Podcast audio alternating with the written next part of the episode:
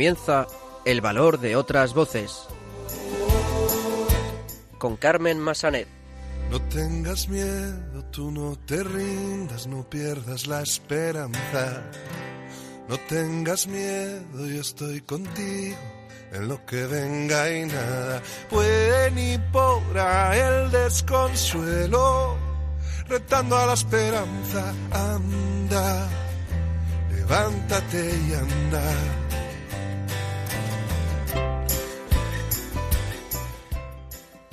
Muy buenas tardes, bienvenidos a una nueva edición de El Valor de otras Voces, el programa de discapacidad de Radio María. Comenzaremos el programa de hoy dando a conocer el trabajo de la Fundación Caná, una organización que opera en Pozuelo de Alarcón, en Madrid, y trabaja para mejorar la calidad de vida de las personas con discapacidad intelectual con programas de ocio y de formación. Los locutores de Radio La Barandilla del programa Conecta con nosotros nos traerán las últimas noticias sobre discapacidad. Escucharemos el testimonio de Ana de Luis, que es madre de dos jóvenes que tienen la enfermedad de Stargardt. Conoceremos un poquito más sobre esta enfermedad y Ana nos hablará de su experiencia como madre de dos jóvenes con discapacidad. Y finalmente, Silvia Lacalle nos traerá en nuestra sección Genios con Discapacidad, nos traerá la biografía de Ray Charles, músico ciego. Comenzamos. yo lo hago todo nuevo, anda, levántate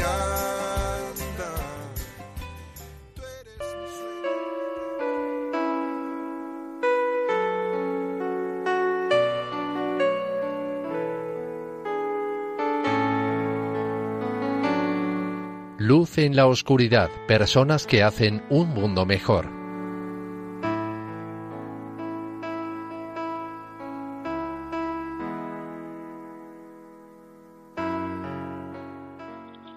Pues como decíamos en nuestro sumario, vamos a empezar el programa conociendo el trabajo de la Fundación Caná, una organización que opera en Madrid y trabaja para que las personas con discapacidad intelectual tengan un ocio de calidad. Para hablar de este fantástico proyecto tenemos con nosotros a Reyes Hernández, la directora de la Fundación Caná. Reyes, muy buenas tardes. Hola, buenas tardes, ¿qué tal? Bueno, la trayectoria de la Fundación Caná es mm, relativamente corta, ¿no? hace poquito que habéis empezado. Eh, ¿Cómo nace la Fundación?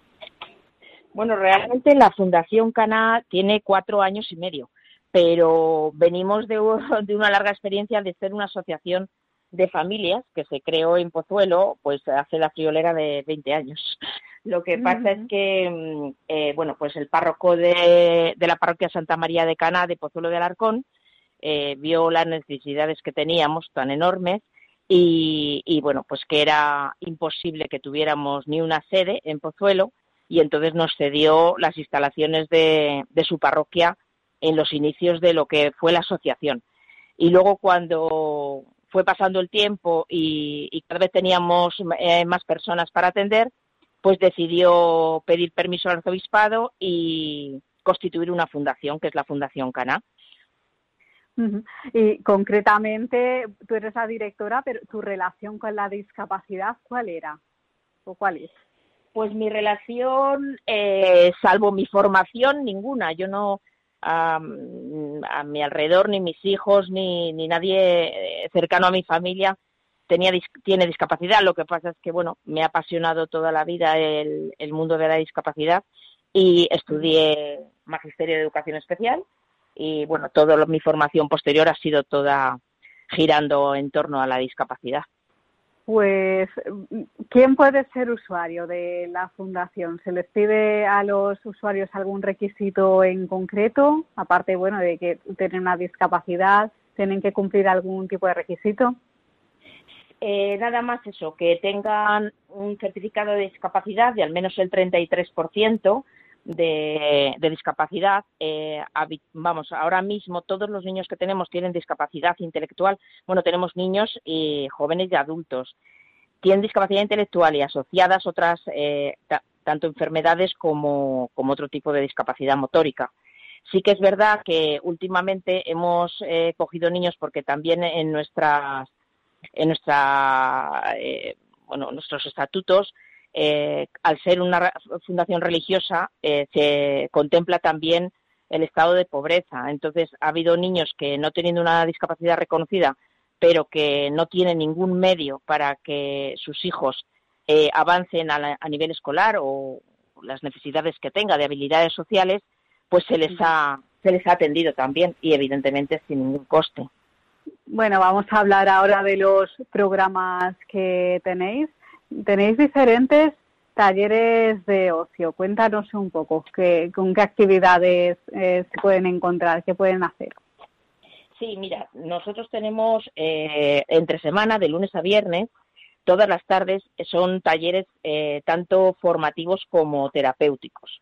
Y dentro de estos talleres, pues eh, tenemos informática, costura creativa, que la llamamos, pues zumba, cocina, eh, música, que son eh, es una música adaptada para tanto para tocar instrumentos como lo que es la parte de musicoterapia.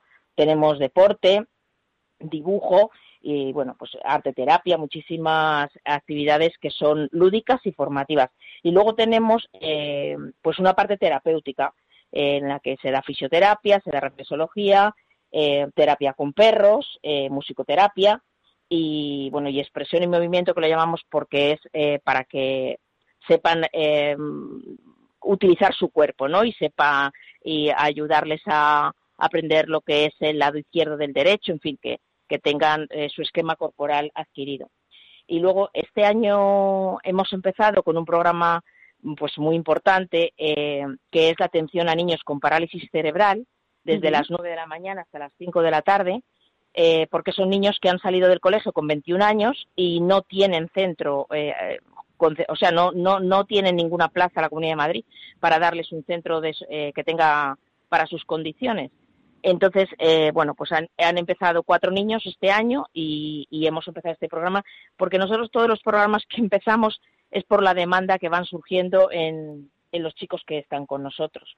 Y luego tenemos también un programa muy importante de habilidades sociales, uno de formación laboral y uno de respiro familiar. Eh, bueno, pues si una familia necesita incluso ir a una boda o lo que sea, pues vamos a, a cuidar de su hijo o de su hija a su domicilio. Y luego, evidentemente, un programa muy extenso de ocio en el que se sale todos los fines de semana con los chicos eh, en grupos lo más reducido posible y, luego eh, dos veces al año un fin de semana entero para que puedan descansar las familias también, en el que se duerme fuera del viernes a domingo y una convivencia de verano de 12 días que ahora mismo están se fueron ayer. Ajá, muy bien. Y eh, tenéis grupo de catequesis también, hemos visto en vuestra página web, ¿no? Eh, ¿cómo, eh, ¿Cómo lo hacéis? ¿Adaptáis los contenidos? ¿Cómo se las adaptáis a ellos? Sí, pues mira, esto surgió porque hace varios años ya hubo alguna familia que me pidió que si era posible que sus hijos hicieran la comunión, porque tenían 16 años, parálisis cerebral, no tenían lenguaje, y entonces, bueno, pues yo lo hablé con el párroco de aquí de Cana y él es de la opinión que Dios quiere estar dentro de todos los chicos, independientemente del nivel intelectual con el que ellos puedan entender esa relación, ¿no? Entonces, bueno, pues a partir de ahí se puso en marcha todo un programa em, para este tipo de catequesis. se empezó con la comunión, eh, ahora ya se ha formado y se han hecho la confirmación, y luego hay una hay una formación religiosa también para adultos, que me la han demandado mucho, sobre todo muchos centros que hay aquí que tienen residencia. Y los contenidos, bueno, pues eh, eh, evidentemente para la comunión es lo más básico, lo único que pretendemos que el niño entienda que lo que le va a dar el sacerdote eh, cuando comulga está Jesús metido ahí, escondido, como le decimos nosotros, y, y entonces, eh, con que realmente entienda eso, ya es suficiente. El que puede aprender alguna oración, el Padre Nuestro o, algo más, fenomenal. Pero es que tenemos muchos niños que ni siquiera tienen lenguaje oral. Entonces, eh, bueno, pues eh, igual hemos tenido niños con parálisis cerebral que ni siquiera controlan esfínteres y han hecho su comunión. Y de verdad mm, es para verlos, porque es que tienen una conexión espiritual que, ya me gustaría a mí que la tuviéramos los demás. Y, así ha sido. Eh, se, se, hace mucho de forma visual, como es lógico. Todos los contenidos pues llevan imágenes, tanto en papel como vídeos muy cortitos en los que se van explicando pues las facetas de la vida de Jesús, en fin, está todo muy, muy, muy preparado y, muy a conciencia, son grupos muy chiquititos y, siempre intentamos favorecer a las familias, tanto en horarios como a la hora de hacer la comunión que sea una, más recogida, igual que la confirmación, más recogida y que estén ellos, bueno, pues porque también la misa está adaptada para ellos. Eh, ¿Tenéis voluntarios que trabajan con vosotros en la fundación? Pues sí, gracias a Dios, porque si no sería imposible, sería inviable. Nosotros ¿Qué eh, requisitos les pedís a vuestros voluntarios? ¿Quién puede ser voluntario? ¿Cómo pueden hacer? Sí, mira, nosotros tenemos varios tipos de voluntarios en el sentido de que vienen de, diferentes eh, sitios. Tenemos conciertos con universidades, de forma que ellos, por ejemplo, en la Universidad Francisco de Vitoria, en segundo de, carrera, tienen que hacer una acción social y cubrir unas horas bueno, pues ese es un, tipo de voluntariado también que tenemos. Luego hay muchísima gente que se presenta en la fundación que de forma altruista quiere hacer voluntariado. Entonces, dependiendo del perfil de la persona, eh, se le hace una entrevista, se evidentemente se le sigue porque nunca se deja un voluntario solo. Y, dependiendo del perfil de cada persona y de lo que pueda aportar o de lo que quiera aportar o del horario que eh, pueda tener disponibilidad, pues entonces se le, eh, se le asigna un sitio. Por ejemplo, hay eh, gente joven que va mucho al ocio de fin de semana y hay gente más mayor que apoya en los talleres entre semana, porque siempre en cualquier taller tiene que haber el profesional que lo imparte y luego, por supuesto, voluntarios, porque hasta para salir al baño tienes que acompañar a la persona. Entonces, para que nunca el profesor deje de estar en el aula. Entonces, hay muchos eh, tipos de trabajos diferentes y ya no solamente con los niños, hay personas que nos han ayudado, pues a lo mejor, aunque tengamos una gestoría que lleve absolutamente todo, pues, pues para hacer las cuentas aquí, eh, bueno, para echarnos una mano en temas gráficos, eh, hay muchísima, muchísimos temas que cubrir con el voluntariado.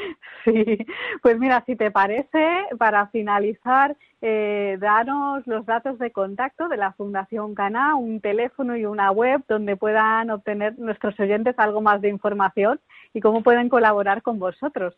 Claro, pues mira, eh, en la web es www eh, todo junto, punto org. También nos, puede, nos pueden ver en, en YouTube, porque todo lo que hacemos, este, por ejemplo, en la cuarentena, que hemos hecho un trabajo eh, extensísimo con los chicos, se han hecho retos, se han hecho vídeos, se han hecho eh, muchísimo trabajo que se les ha mandado, se, se, pone todo en YouTube para que todos los, los chicos también se puedan ver. Entonces en YouTube simplemente con que busques la Fundación Cana, pues nos puedes ver en directo. Y luego eh, tenemos, eh, bueno, pues el teléfono fijo que es 91 352 8596 y un móvil 676 071 856. Y bueno, estamos aquí en Pozuelo, en la parroquia Santa María de Caná, en la parte de los, bajos que tiene, que es una parroquia muy grande. Y si Dios quiere, estamos con un proyecto muy ambicioso porque mm, a partir de septiembre se empieza a construir en una parcela que está pegada a la parroquia, eh, pues un, un, edificio para, vamos, un, unas instalaciones para nosotros, porque ya es tal el volumen de chicos que atendemos, que tenemos dados de alta 136 y además atendemos a más de 65 personas con discapacidad de la zona, adultos de residencias de la zona, que no tenemos sitio ya en, en la parroquia y entonces nos hemos embarcado en este proyecto que, pues, eh, que es muy grande y que además pues necesitamos mucha ayuda, como es lógico. Por supuesto que sí, pues Reyes Hernández, directora de la Fundación Cana, muchísimas gracias por ayudarnos a difundir eh, vuestro trabajo. Muchísimas gracias a vosotros porque también hacéis un trabajo maravilloso y la verdad que darnos, darnos eh, que no seamos transparentes para nosotros es una ayuda inmensa. Muchísimas gracias. Un abrazo. Un abrazo igualmente. Hasta luego.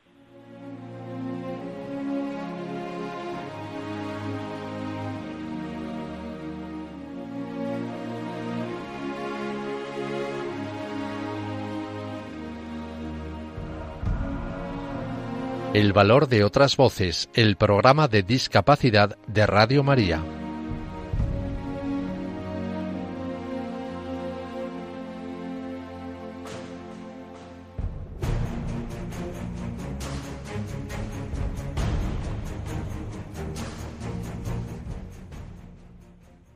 Continuamos en el valor de otras voces y ahora vamos a escuchar las últimas noticias sobre el mundo de la discapacidad. Buenas tardes. Los locutores de Conecta con nosotros de Radio La Barandilla os traemos esta semana a Radio María las noticias sobre discapacidad. Para la sección de hoy contamos con Ángel Antonio, Francisco y yo, Fe. Comenzamos. Fundación 11 y el Patronato de Huérfanos del Ejército del Aire promueven la inserción de personas con discapacidad. Se han comprometido a mejorar la inserción laboral y con ello la plena inclusión social de sus huérfanos con discapacidad. GSS, Grupo Covisian y AERC, Asociación Española de Expertos en Relación con Clientes, lanzan la guía Teletrabajo y Discapacidad para fomentar el empleo y la inserción en el colectivo el manual está dirigido a responsables y personal de recursos humanos para fomentar la contratación y la inserción laboral de personas con discapacidad según el proyecto Discatel. En el caso de personas con movilidad reducida, las barreras arquitectónicas dejan de ser un problema con el teletrabajo. El informe insiste en dar prioridad a la formación en competencias tecnológicas, que son una habilidad laboral primordial e indispensable para acceder a un puesto de, teletrabajo. En la actualidad, en España somos 1.860.000 personas con discapacidad en edad de trabajar, lo que supone el 6,2% de la población total, si bien el colectivo tiene una tasa de empleo del 25%. Solo una de cada cuatro personas con discapacidad tiene un trabajo remunerado. Fundación 11 convoca sus becas para universitarios con discapacidad. Se pueden solicitar hasta septiembre, octubre en doctorado e investigación. La Fundación 11 ha lanzado la séptima edición de sus becas Oportunidad al Talento, un programa dirigido a universitarios con discapacidad, que cuenta con la colaboración del Fondo Social Europeo.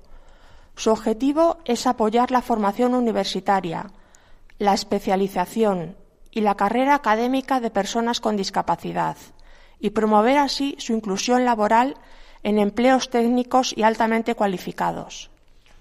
Discapacidad y ocio. El Museo Tifológico. El Museo Tifológico de la ONCE reabre sus puertas al público el 7 de julio con visitas individuales o guiadas para grupos reducidos. Eh, se pone en marcha un juego de cartas en braille. Han puesto en funcionamiento la versión en braille del popular juego Cartas de cartas 1, haciendo que sea un juego accesible para todos. Fundación 11 lanza el sello a móvil para acreditar la accesibilidad de los móviles. Gracias a este sello para los dispositivos móviles, las personas con discapacidad podrán saber cuáles son accesibles y no presentan barreras.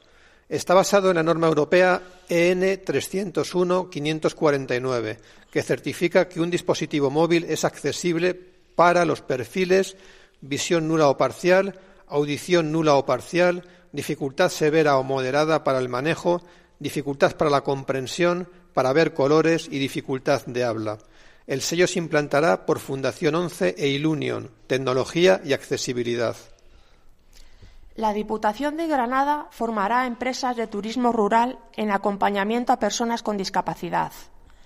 La Escuela Internacional de Turismo Rural y Naturaleza dependiente del Patronato Provincial de Turismo de la Diputación de Granada, impartirá dos nuevos cursos gratuitos sobre atención personalizada al cliente y gestión de necesidades especiales, con énfasis en el acompañamiento a personas con discapacidad. Los cursos tendrán una duración de dos días y se podrá acceder a ellos a través de Internet. Prediz publica una guía de ocio y tiempo libre de espacios y actividades accesibles. Aquí en Madrid contamos con el Gran Casino Aranjuez, Parque Warner de Madrid, Plaza de Toros de las Ventas, Tour del Bernabéu y Zoo Aquarium. Madrid subvencionará con 25.000 euros a personas con discapacidad para adaptar sus casas. El Ayuntamiento de la capital presenta el Plan Adapta, dotado con 3 millones de euros para readaptar los hogares de estas personas con problemas físicos, auditivos y visuales. Hasta 25.000 euros por vivienda. Esa es la cantidad que recoge el plan Adapta, para que personas con discapacidad puedan reformar sus hogares y adaptarlos a sus necesidades. La ONCE convoca la 34 edición de los premios anuales Tiflos de Literatura. El plazo de presentación finalizará el 24 de septiembre del 2020. Pueden participar personas de todo el mundo con más de 18 años que presenten sus trabajos en castellano. Habrá tres modalidades, poesía, cuento y novela, y dos subcategorías, personas sin discapacidad visual y personas con discapacidad visual grave. Dentro de la acción social y cultural que promueve la ONCE se encuentra la consecución de una mayor integración de las personas con discapacidad visual a través del arte, la cultura y la comunicación. De este modo aumenta la sensibilización y el conocimiento de esta problemática. Publicado un nuevo número de la revista de estudios de lengua de signos se ha publicado el último número correspondiente al año 2020. Entre las páginas de la revista cabe destacar un recorrido por la lengua de signos del siglo XIX, así como un pormenorizado artículo sobre la identidad coda. También se abordan cuestiones como los marcadores del discurso de la lengua de signos catalana, el sistema de escritura SEA, ideado por el profesor Ángel Herrero, o el proceso referencial en lengua de signos brasileña y lengua de signos española.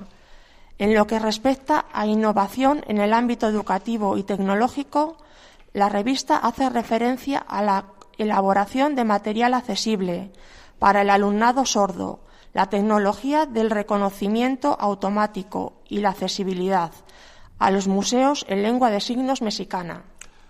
Creación de una escuela online de afrontamiento activo para plantar cara a la discapacidad, superar las adversidades y combatir las consecuencias psicosociales del COVID-19. La Asociación Convives con Espasticidad abre, la escuela online de afrontamiento activo donde ofrece una formación práctica online 24 horas al día y seminarios puntuales con psicólogos y otros profesionales. Esta asociación sin ánimo de lucro, dirigida por Claudia Teclen, una psicóloga con parálisis cerebral, reconocida por su trabajo a favor de la inclusión. Los participantes de la escuela podrán acceder las 24 horas al día a vídeos orientativos con pautas psicológicas para mejorar su afrontamiento, a testimonios reales de personas con discapacidad y sus familiares y a documentos prácticos que les facilitarán enormemente su desempeño en el día a día además de tareas y ejercicios a realizar para mejorar la fortaleza mental y otros contenidos de interés. El Festival de Teatro de Almagro ofrecerá dos obras accesibles para personas con discapacidad auditiva. El festival, que comenzó el pasado 14 de julio, representa la obra Tirant, un clásico de la literatura valenciana de Joamet Martorell. Su protagonista, Tirant Loblanc, presentará sus andanzas para convertirse en caballero. Otro clásico será Epil, de Jaume Roig, que cuenta distintas desventuras amorosas del protagonista. La sesión accesible será el 21 de julio a las 10 menos cuarto, con subtítulos adaptados para personas sordas y un sistema FM de ayuda auditiva que incluye bucle magnético para personas con implante coclear o audífono en posición T y sonido de sala amplificado de forma individual para personas con pérdida auditiva. COCENFE aplaude la recuperación de la asistencia personal en el baño adaptado en las playas de Valencia. La Confederación de Personas con Discapacidad Física y Orgánica de la Comunidad Valenciana, COCENFE, y su federación en Valencia aplauden la decisión del Ayuntamiento de Valencia de recuperar la asistencia personal al baño adaptado en los puntos de playa accesible de la ciudad tras un inicio de temporada sin este servicio para las personas con la movilidad reducida y a petición de las entidades de discapacidad. Y hasta aquí la sección de hoy. Muchas gracias a todos. Y en el próximo programa. Más. Pues muchas gracias, compañeros del programa Conecta con nosotros de Radio La Barandilla, por traernos estas últimas noticias sobre discapacidad. Nos escuchamos en el próximo programa.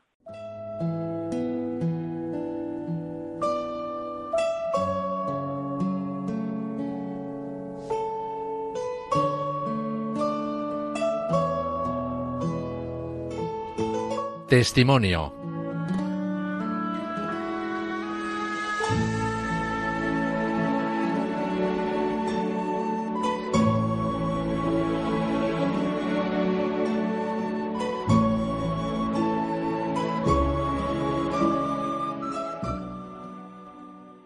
Continuamos en el valor de otras voces y llega el momento de nuestro testimonio.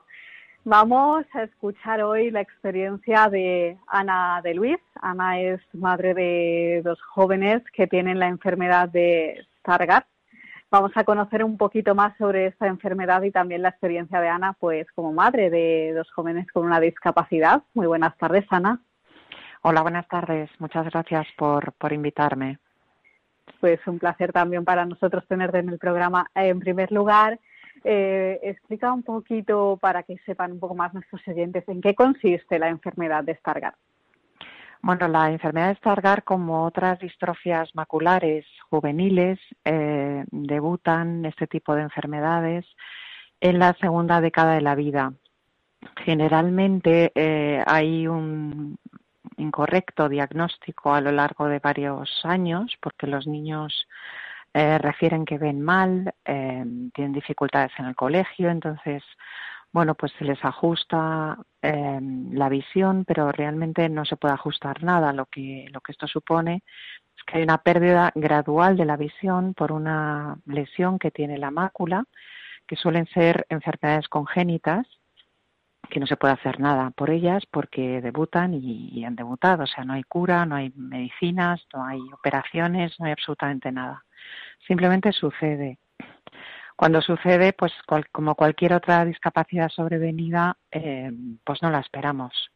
Esa es la primera reacción que tú tienes porque desconoces sobre todo en dónde te estás moviendo y, y no sabes lo que tienes que hacer. En el fondo, cualquier madre hace lo mejor para sus hijos y, y busca. Entonces, en la búsqueda, pues entra, en, no entra, mejor dicho, no entra la, la frase no hay cura. No, no, no lo podemos comprender en un, en un estado inicial.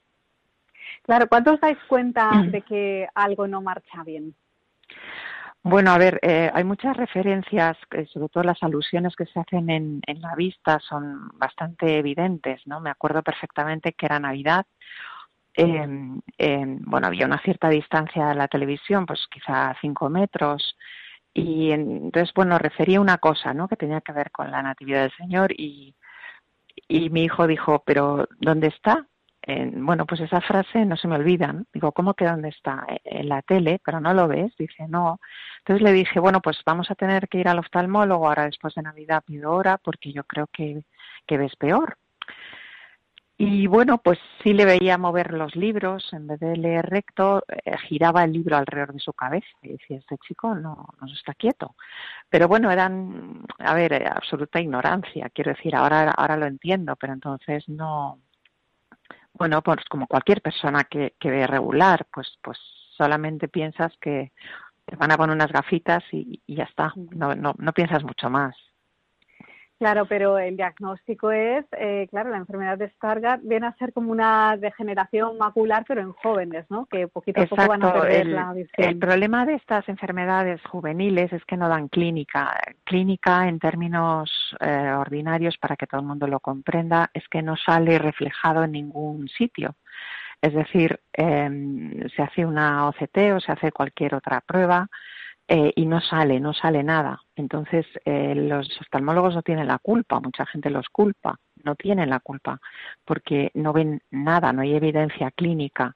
Cuando ya empieza a verse algo, algunas manchas, o se ven los escotomas y se hace un campo visual, porque sí se ve eh, la pérdida de la visión, entonces ahí sí se puede determinar qué tipo o qué nombre eh, en este caso Stargardt porque es la pérdida de la visión central y fue Carl Stargardt el descubridor, pero bueno, hay decenas de, distrofias maculares, entre las cuales está la que usted refiere de degeneración macular asociada a la edad, que es bastante frecuente en personas mayores. Eh, me refiero bastante frecuente como parte del envejecimiento natural de los ojos.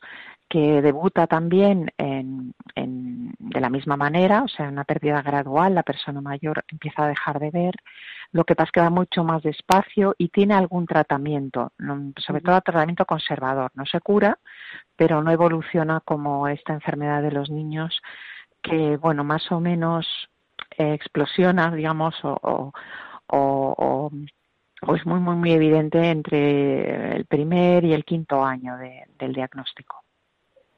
Claro, una vez asumido el diagnóstico, eh, ¿cuál es el primer paso que dais? ¿Contactáis con la ONCE, con alguna otra asociación? Pues bueno, yo por mi profesión, yo soy periodista, pues eh, quizá conozco mucha gente, como todos los periodistas a veces conocemos más gente de la que de que la que puede conocer cualquier otra persona. Entonces llamo a todos los contactos que tengo, estoy muy relacionada con el mundo de la sanidad. En, bueno, pues todo el mundo me dice lo mismo, esto no tiene cura, no tiene cura, esa frase se me queda grabada. La ONCE nos atiende muy bien, mm, pero nos dice que no atiende la baja visión. entonces, bueno, pues se me ocurre mm, hacer una organización que se llama DOCE, que es Discapacitados Otros Ciegos de España, que lo que hago, lo que hacemos, eh, bueno, yo ejerzo el periodismo, pero parte de mi día lo dedico a ayudar a los demás gratuitamente y son personas y familias que tienen el mismo el mismo escenario, es decir, no saben qué hacer, no saben cómo seguir, no saben. Entonces todo lo que yo aprendí lo vuelco ahí.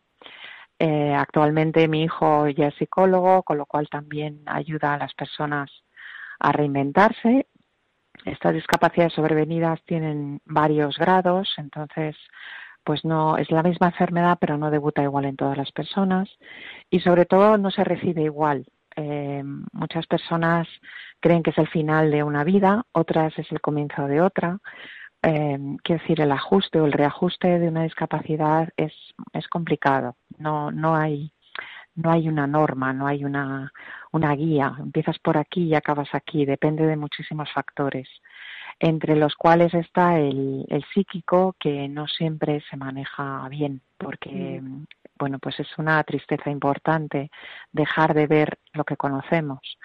Eh, la ceguera, cuando hemos nacido ciegos, no hemos conocido, pero cuando empezamos a dejar de ver, pues la cara de tu madre, un paisaje, una flor, y empiezas a perder memoria visual porque empiezas a distorsionar lo que conocías. Em, es, es complicado, puede llegar a ser complicado. Claro, ellos han seguido estudiando en eh, colegios ordinarios. Eh, sí, es, es obligatorio en los colegios que haya un apoyo que viene por parte de la ONCE, de los técnicos de la ONCE, en el sentido del ajuste o el reajuste de las ayudas ópticas, técnicas y humanas. En este factor último tengo que añadir que no siempre todas las personas han ayudado. Muchos profesores no se portaron bien. ¿Por qué? Pues no lo sé. Quizá por porque las personas cuando no conocen una cosa a veces agreden, no ayudan. Eh, hay otras personas que, bueno, pues sí se ponen, la empatía es la asignatura pendiente, ¿no? Se ponen en el lugar del otro y comprenden, pues, que una persona está mirando una pizarra pero no ve nada, no ve al profesor tampoco, no puede escribir porque cuando escribe no, no puede repasar lo que ve eh, con lo que ha escrito, ¿no? Entonces, bueno, hay una, hay una legislación que se debe contemplar en los exámenes, que es, eh, bueno, pues unas medidas eh, que se ajustan a, a, la pérdida de la visión y se han más o menos, vamos a decir que se cumplieron, más o menos, con ayuda y empuje de, la familia, porque si no esto es imposible. Y bueno, pues sí, partían los dos del colegio, estaban en el colegio, en la ESO, y bueno, ahora ambos tienen una carrera. Mi hija es periodista y mi hijo es psicólogo. Y doy muchas gracias a Dios y a todas las personas que nos han ayudado en el camino, porque estas cosas no se hacen uno solo. No sé, ha habido muchos amigos, muchas personas que nos han, con pequeños gestos, nos han apoyado, han rezado mucho por nosotros, nos han enseñado por dónde es eh, y, bueno, pues vamos a decir que de, de un, un escenario, un evento que pudiera llamarse negativo, hemos crecido en un, en un espacio muy bonito donde la ayuda, el, la generosidad y todos los valores posibles y probables se dan porque conoces a grandes, a grandes personas. Actualmente también soy miembro, soy secretaria del Consejo Español de Discapacidad y Dependencia y ayudo en otras organizaciones, en otros comités de ayuda a dependencia de la discapacidad. Y esto al final, bueno, pues el que da recibe por ciento con creces, con creces. ¿Cómo te ha ayudado tu fe? ¿Qué ha significado la fe en estos momentos de tu vida? Pues la fe te ayuda a encajar lo que no, no conoces, porque, mm, bueno, pues al final eh, pones todo en manos de Dios, mm, no, comprendes las cosas porque las cosas negativas normalmente no las, no las entendemos. Eh, bueno, eh, creo que, que, me ha enseñado por dónde es. Mm, conozco ahora perfectamente el camino. Y ese es el camino. El camino es la reconstrucción de la persona desde, desde la fe, de la caridad, del amor y de todos los valores que puede llegar a, generar un espacio como el de la discapacidad. Las grandísimas obras que se hacen desde la discapacidad, el valor inmenso del amor de las personas. Yo lo he visto en estos escenarios. O sea, cuando estamos en el Consejo Español eh, de Discapacidad y Dependencia y vemos esa gratitud, esa amabilidad, esa generosidad, ese es que no tengo palabras. Eh, me, desmonto como, como ser humano. ¿Te preocupa el futuro? Eh, en un futuro próximo, cómo eh, les pueda ir a tus hijos, que puedan tener un trabajo. ¿Cómo lo ves? ¿Cómo ves ese escenario? Me preocupa la incomprensión de la sociedad, me preocupa bastante el desconocimiento, eh, la poca la poca difusión que se hace en los medios de la discapacidad, porque se, se habla y se habla de una forma incorrecta. Aquí no hablamos de segregar, no hablamos de incluir como si fuera una, ¿qué te digo yo? Una concesión, ¿no? Eh, por ejemplo, en un trabajo es que mm, hay un 4% de personas que deben ser empleadas por una discapacidad. Mis hijos son las mismas personas que eran antes simplemente ven menos. Y cualquier persona que tiene ahora mismo una vista cansada, que sin gafas no ve el texto que tiene delante, entiende que significa ver menos. Ver menos significa que lo que antes reconocías ya no lo reconoces, pero tú como ser humano tienes el mismo valor.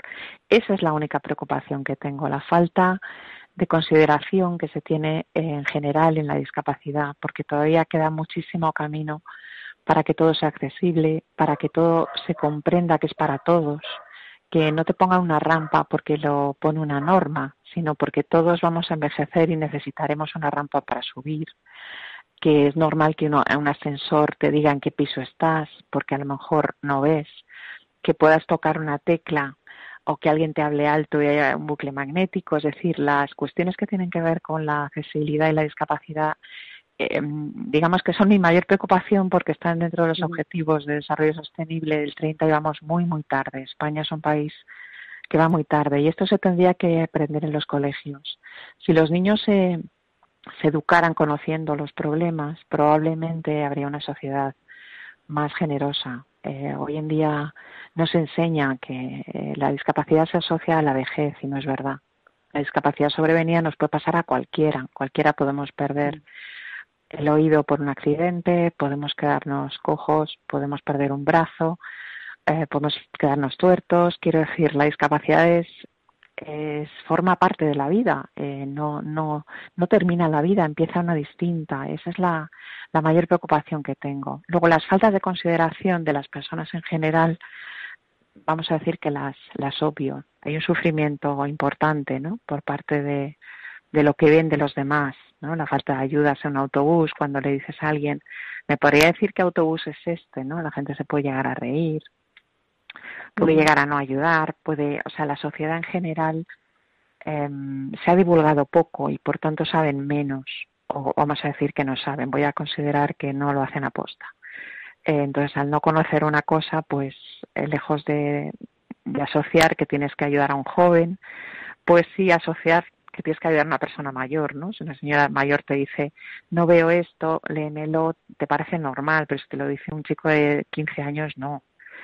Eh, y esto sucede, ¿no? Ese es, ese es el mayor dolor como madre, que yo no voy a estar siempre, pero bueno, creo que les he dado herramientas para vivir sin mí y, creo que ya a lo mejor pueden hacerlo.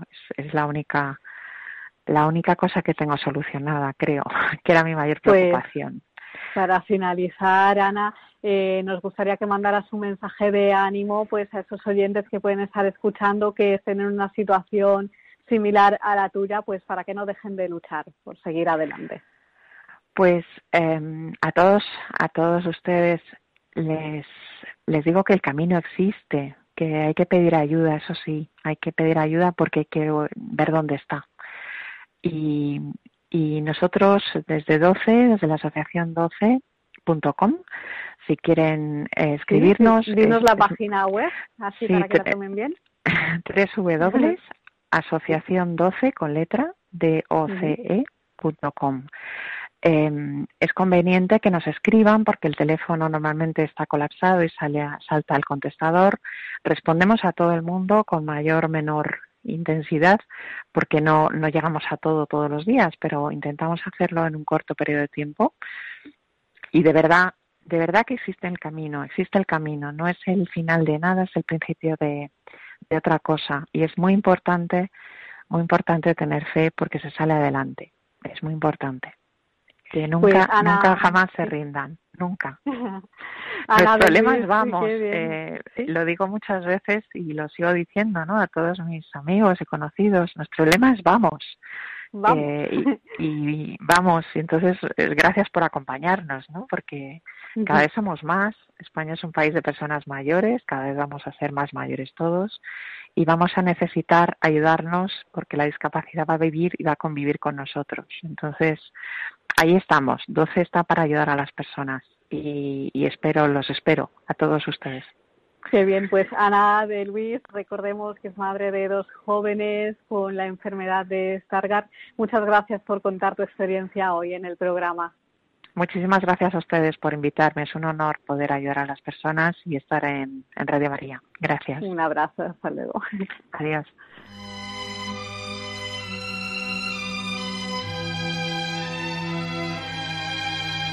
Genios con discapacidad.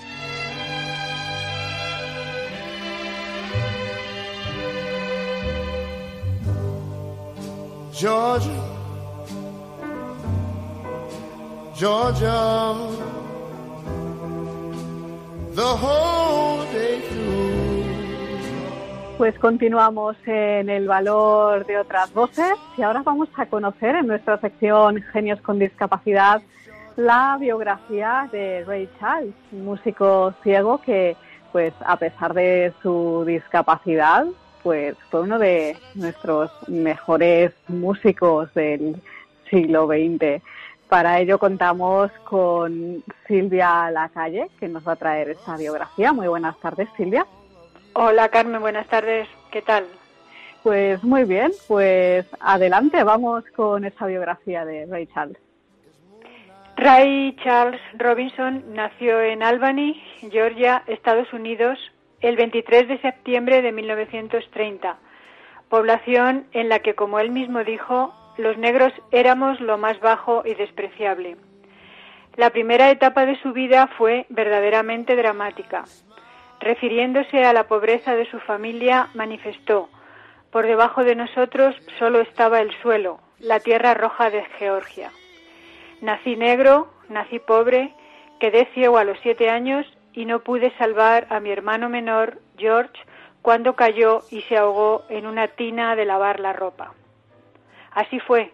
Unos meses después del trágico accidente de su hermano, que marcó su vida para siempre, comenzó a presentar problemas de visión. Desde los cinco años hasta los siete, fue perdiendo vista progresivamente, debido a la enfermedad denominada glaucoma, que nunca le pudieron tratar y a esta edad quedó ciego.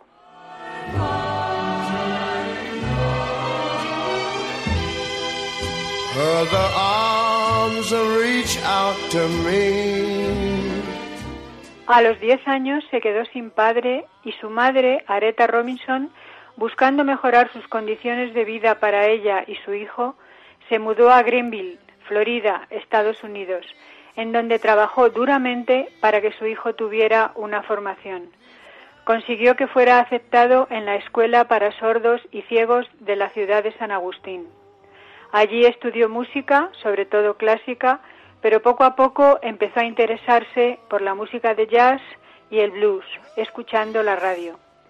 Aprendió a tocar el piano, el órgano y a leer y componer música en el sistema braille.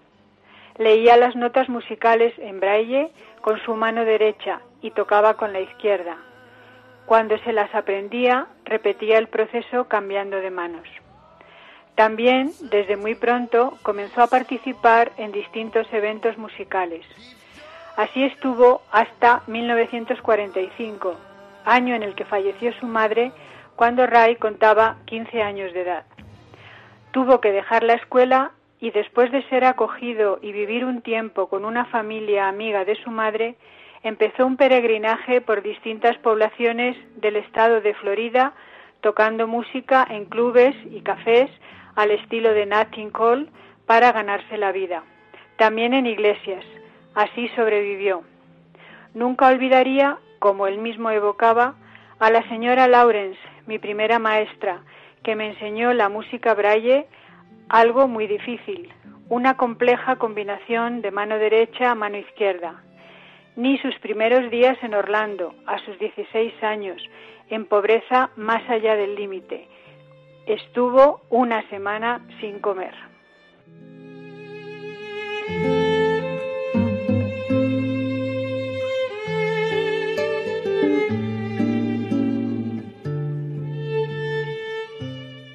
En el año 1947 se va a vivir a Seattle, Washington, y al año siguiente forma un trío, Maxine Trio, influenciado por el que fue su primera referencia e inspiración, entre otros, Nat King Cole.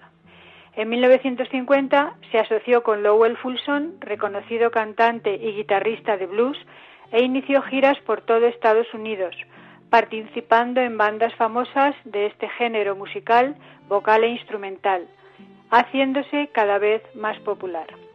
En el año 1951, su disco Baby Let Me Hold Your Hand, Déjame tocar tu mano, Déjame tomar tu mano, alcanza los primeros puestos en las listas discográficas de USA. A partir de entonces será conocido como una de las figuras más relevantes del blues. Su camino discográfico continuó, participando en proyectos de músicos de jazz muy reconocidos. En 1954, con su canción, I Got a Woman, Tengo una mujer, llega a lo más alto de la música de los cantantes de raza negra. Pero esto solo fue el principio. Después llegarían otros grandes éxitos como Aleluya o I Love Her So, La amo tanto. También triunfó en algunos festivales de jazz en los años 1958 y 1959 y en este año su canción What Did I Say, que dije, fue número uno en Estados Unidos. Vivió sucesivamente en distintas ciudades y estados y se unió a músicos e instrumentistas muy reconocidos, de saxo, trompeta, piano, contrabajo, con los que formó bandas. También participaban con él en sus conciertos coros femeninos, como las Raeletes o Chicas de Ray. Pero la década de los años 50 fue también de proyección internacional y al finalizar estuvo en Europa y con su canción Georgia in My Mind, Georgia en mi mente, triunfó absolutamente. El Estado de Georgia la eligió para ser su canción oficial. Se casó en dos ocasiones, en el año 1951 y 1955, y tuvo 12 hijos. Después de este periodo se mantuvo un tiempo alejado de la canción y de los escenarios. Cuando regresó, a finales de los años 60, volvió con una música más adaptada al panorama musical que se estaba dando en ese momento, música pop sobre todo.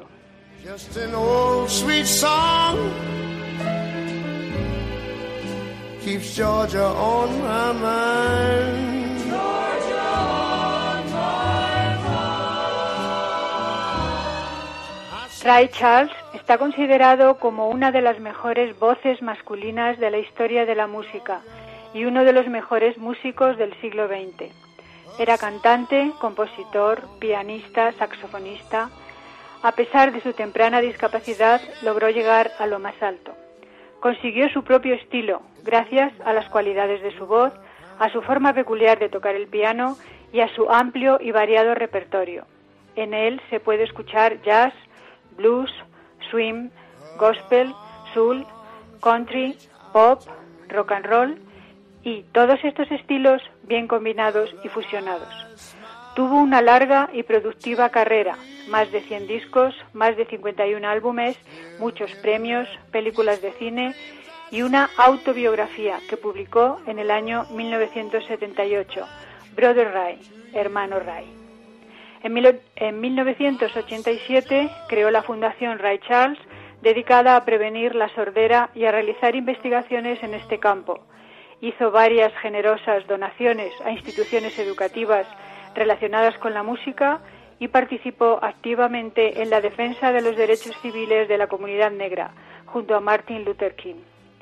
Falleció el 10 de junio de 2004 de una enfermedad hepática a los 73 años de edad en Beverly Hills, California.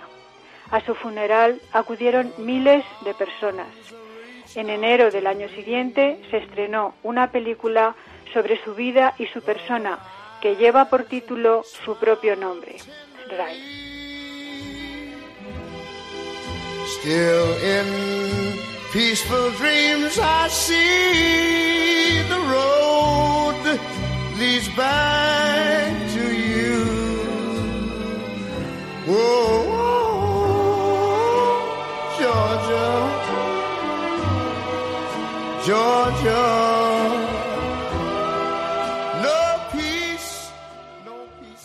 Pues muchísimas gracias, Silvia, por traernos esta fantástica biografía de este genial músico, Ray Charles.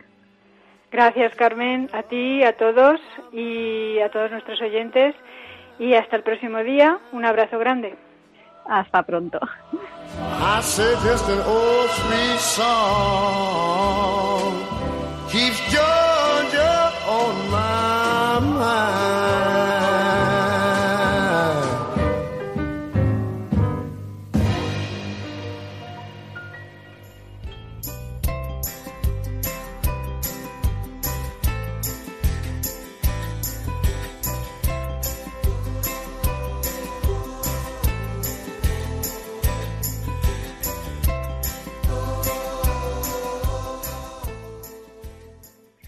Pues hasta aquí llega esta edición del Valor de otras voces. Les recordamos nuestras formas de contacto. Por un lado tenemos nuestro correo electrónico, el valor de otras voces arroba radiomaria.es, el valor de otras voces arroba radiomaria.es y también tenemos nuestro contestador. El teléfono es 910053305 910053305 pues muchísimas gracias por estar ahí un día más y nos escuchamos en 15 días. Un abrazo fuerte. No tengas miedo, yo voy contigo, siempre y a donde vayas. No dejes que envejezca un solo sueño, cosido alguna almohada, anda, levántate y anda.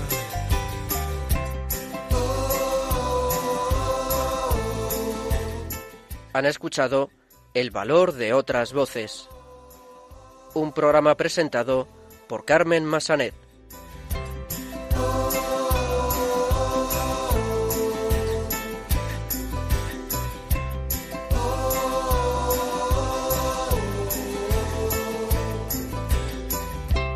No tengas miedo, yo te sujeto, solo confía y salta. No tengas miedo a cuidar, te alzaré cuando caigas. Siempre puedes empezar de cero, yo lo hago todo nuevo, anda, levántate y anda. Tú eres mi sueño y mi causa, no pienses que voy a dejarte caer, voy a despertarte y.